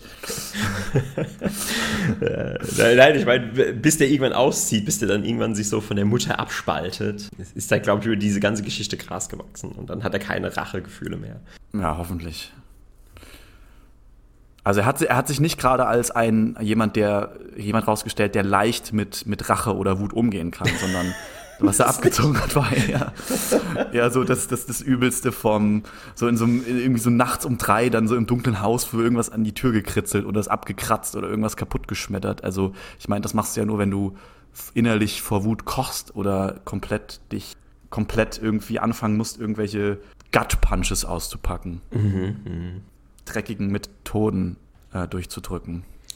Ja, ja. Ähm, für, für mich als Außenstehender war das aber trotzdem ein, ein ganz spannender Einblick. Ich hoffe für die Zuhörer auch ein spannender Einblick in deinen Alltag und deine Lebenssituation. Vor allem der Joke, man denkt jetzt, wenn man das hört, die Story, dass ich in irgendeinem so in so einem Slum-Bunker wohne, aber ich wohne halt in so einem richtig oberer Mittelstand, äh, krasser Altbau, weiß ich nicht, ähm, Großbürgertum, Haus. Also das ist wirklich das genaue Gegenteil von der Story, wie sie sich angehört hat, ja. Ja, man denkt jetzt, dass du da irgendwo in, in so einem Block wohnst im Endeffekt. In, ja, genau. In so Plattenbau. Ja, absolut nicht halt. Das macht es aber auch, glaube ich, so lustig, weil die natürlich dann diesen, diesen, dieses Bild von der heilen Welt so aufrecht halten wollen. Ja, aber ja, halt, ja, es geht nicht. Der Teufel, der, der setzt sich immer durch, ja, das Böse. Da hätte ich jetzt auch sagen können, wenn ich jetzt, wenn ich jetzt Teil der damals, wenn es jetzt 1500 passiert wäre und ich wäre irgendwie so ein Pfarrer gewesen, hätte ich dem einfach so einen so Fellgürtel untergejubelt und dann wäre die Sache ge geregelt gewesen. Ja, ja, ganz einfach. So einfach. Und dann wäre die ganze Familie mit, mitgekommen. Mutter als Hexe, genau. weil die Familie ist ja dann mit äh, beschuldigt. Aber gut, das ist ja immer das Schöne dann bei diesen Hexen. Ähm, Verhandlungen, dass wenn sich dann rausstellt auf brutalste Folter und äh, wenn dann der Beschuldigte auf brutalste Art und Weise zu, zu, Tode kommt und dann eben nicht überlebt, was ja dann der Beweis ist, dass, dass, sie, dass man sich geirrt hat, dann ist ja quasi die Familie zumindest äh, verschont und ähm, wird wieder vom, vom Pfarrer aufgenommen in die, in die Gemeinschaft. Aber das Spannende ist ja eigentlich auch, dass das, das, hat ja auch keine Folgen, wenn du jemanden falsch bezichtigst oder so. Der kann sich ja mal irren. So. Also, ja, genau. Ah, Gott sei Dank war es keine Hexe. Naja, gut, alles klar, Mittag, Leute, und dann gehen sie halt und dann, das war's. Also, das ist halt komplett keinerlei. Ähm, ja, meinst du nicht, dass, dass, dass zumindest irgendjemand aus der. Ich stell mal vor, du bist dann der. Äh, der, der, der Sohn oder so, der dann ewige Rache schwört. Meinst du, meinst du nicht, dass sich das irgendwie wieder der, der, der gibt ja bestimmt Leute, die gerne bezichtigen. Das, das kommt ja mit Sicherheit mal irgendwie auf die zurück. Klar, und dann, und dann fängt der Sohn an, eine politische Karriere anzustreben und fängt an, äh, soweit das überhaupt möglich war in, im Mittelalter, wahrscheinlich eher nicht, oder hat, fängt, dann irgendwelche, fängt dann an, irgendwelche Reden zu halten auf dem Dorfplatz. Here, here, the fucking Graf ist, äh, will er das halt aufdecken, das macht er zu seinem Lebenssinn und dann denkt sich der Graf, The Peasant. Man bringe ihm einen, einen Fellgürtel. Und dann, äh, ja, ist es auch das Ende vom Lied.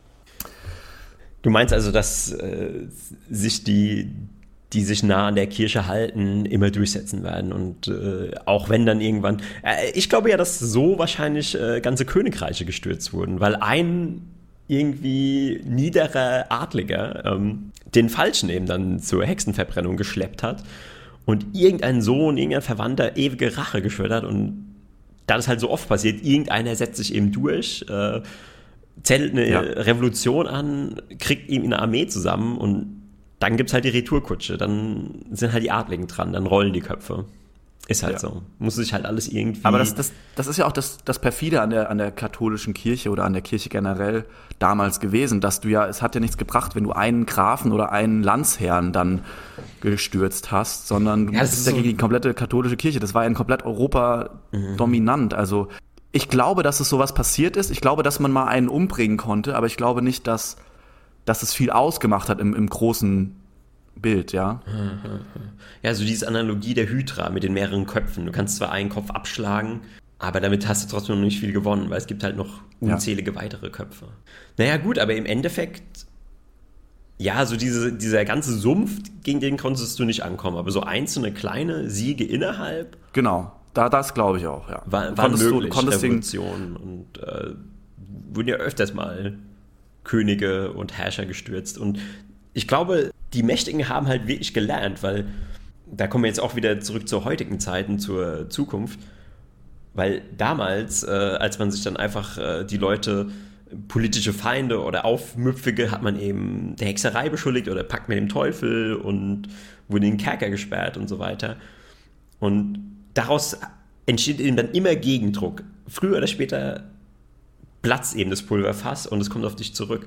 Und irgendwie über tausende von Jahren haben die Herrschenden einfach mehr und mehr das perfektioniert, wie sie herrschen. Und ich glaube, jetzt ist die herrschende Klasse wirklich an so einer Stufe angekommen, wo sie quasi sowas wie ein perfektes System geschaffen haben. Ein uneinnehmbares, perfektes System. Und ich denke, solche Systeme wie jetzt zum Beispiel in Nordkorea äh, mit ähm, Kim Jong-un, das ist noch so ein veraltetes System, was noch sehr gewaltsam ja. agiert und was einfach gestürzt werden muss, weil der halt einfach zu vielen Leuten ans Bein pisst. Aber sowas wie ja. bei uns, das ist so ein bisschen wie in deinem Haushalt. die, die, präsentieren sich ja als die Gutmenschen, als, als unsere Lieben, als, die, als, als eine Mutter, die uns umarmt, die uns unter ihre Fittiche nimmt, unter ihren Hosen, die. Das, wir haben ja auch schon oft genug darüber geregt, äh, geredet, über, über, unsere Mama Merkel und, und diese ganzen netten Protagonisten da oben, die die einfach so ein gutes Bild haben in der Gesellschaft und das einfach so schön mit dieser ganzen Propaganda verschleiern und mit ihren ganzen PR-Menschen, also die haben ja eine ganze Mannschaft von Leuten, die an ihrem Image arbeiten und das zieht sich dann durch alle Medien. Und klar gibt es da immer mal Kritik, aber das ist dann auch immer nur so Kritik, die darf immer nur zu so einem bestimmten Punkt gehen.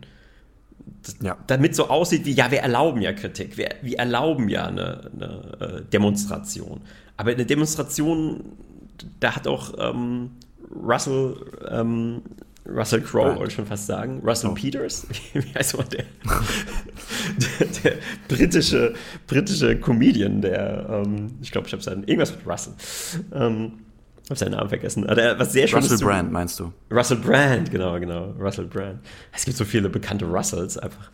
Uh, Russell Brand, genau. Hat er einfach was richtig Geiles gesagt, weil er hat gemeint, ähm, in, in Briten gab es ja diese krassen Proteste, ähm, die, die so voll abgetan wurden von den Medien, ähm, weil mit der Begründung, dass man ja immer noch demonstrieren darf, aber die wollen irgendwie in der UK so ganz klare Regeln einführen. Und für mich ist, das hat er auch super aufgedeckt, weil das ja offensichtlich, dass das ja ein Widerspruch ist. Wenn du sagst, okay, ihr dürft demonstrieren, aber nur von 9 Uhr bis 9.30 Uhr und es darf nicht zu laut sein. Die haben nämlich wirklich in ihrem Gesetzesentwurf. Was? Ja, die haben in ihrem Aber Gesetz ist es eine, eine, halbe Stunde oder zwölf Stunden? Er hat so überspitzt gesagt, aber eben, es muss feste Anfangs- ja, okay. und Endzeiten geben. Sowas haben die da drin. Ja. Und es darf nicht zu laut sein. Also wenn sich Anwohner oder Geschäfte belästigt oder gestört fühlen von dem Protest, dann darf er auch beendet werden. Das heißt also, wenn da irgendwie so ein Starbucks ist und du läufst dann mit einem Protestzug vorbei und der Starbucks sagt so, ja, die Protestierenden sind so laut, das stört meine Kunden. Und dann kann der die mhm. Polizei rufen und dann müssen die den Protest beenden. Also ich tue es jetzt übertrieben darstellen, aber so ungefähr war dieser Gesetzentwurf und ist dieser Gesetzentwurf und deswegen gehen ja dann in England so viel auf die Straße. Aber gut, das ist jetzt, ich weiß nicht, ob wir das in die Präambel nehmen, weil wir sind ja eigentlich kein politischer Podcast, aber das hat sich jetzt einfach so ergeben aus deinem Konflikt im, in deinem Haus, haben wir uns jetzt hier wieder reingesteigert. Ja, ich habe auch das Bedürfnis, jetzt noch viel mehr über Politik mit dir zu sprechen. Ich weiß gar nicht, wie das jetzt zeitlich aussieht, aber vielleicht beenden wir das jetzt erstmal und, und nehmen das erstmal geheim auf, um dann zu überlegen, äh, wie viel wir davon preisgeben können. Ja, wir haben ja schon den ähm, einen oder anderen geheimen Podcast, der noch in der Wir haben den einen oder anderen geheimen Podcast. Wir könnten ja mal eine pa Patreon-Page machen, wo ihr dann Zugriff auf die geheimen Abgründe unserer Gedanken und unserer Meinungen bekommt. Dann, aber das ist vielleicht auch noch Zukunftsmusik. Ja, aber das müsste ähm, aber, aber schon so eine andere Art von Patreon sein, weil eigentlich muss da jeder erst so ein Trial überstehen. Also wir müssen eigentlich jeden persönlich, da muss jeder so eine persönliche Bewerbung äh, bei uns überstehen und sich erstmal, keine Ahnung, eine Ayahuasca-Zeremonie durchziehen, um wirklich wissen, dass wir den Menschen vertrauen können, die dann in diesem Inner Circle ähm, ja. hinein dürfen. Also genau. das kann nicht einfach mit einer, mit einer Geldsumme geschehen. Das, da muss ein bisschen mehr sein. Vielleicht nicht ganz so viel wie eine Zeremonie, aber mm, es, es, es, muss eine größere Sie müssen uns dann in, in, in, ihr Erstgeborenes opfern oder so. Richtig. Das ist, glaube ich, ein angenehmer. Sie müssen uns halt irgendwie beweisen, dass sie nicht im Pakt mit dem Teufel stehen. Und zum Beispiel so ein Erstgeborenes, ja, goes a long way, sage ich mal. Mhm. Ja gut, äh, in diesem Sinne wir haben uns, glaube ich, ein bisschen verquatscht, aber es hat trotzdem, war sehr intensiv und hat Spaß gemacht. Die Themen haben sich überschlagen. Von Grizzly Bear über politische Themen, über ähm, Werwölfe, über Hausflurkonflikte, über was noch? Callcenter-Höllen. Heute war wirklich wieder mal alles dabei. Ich hoffe, ihr konntet uns folgen und wenn nicht, ähm, ist auch okay. Äh, ich würde sagen, wir verabschieden uns jetzt erstmal. Bis zum nächsten Mal.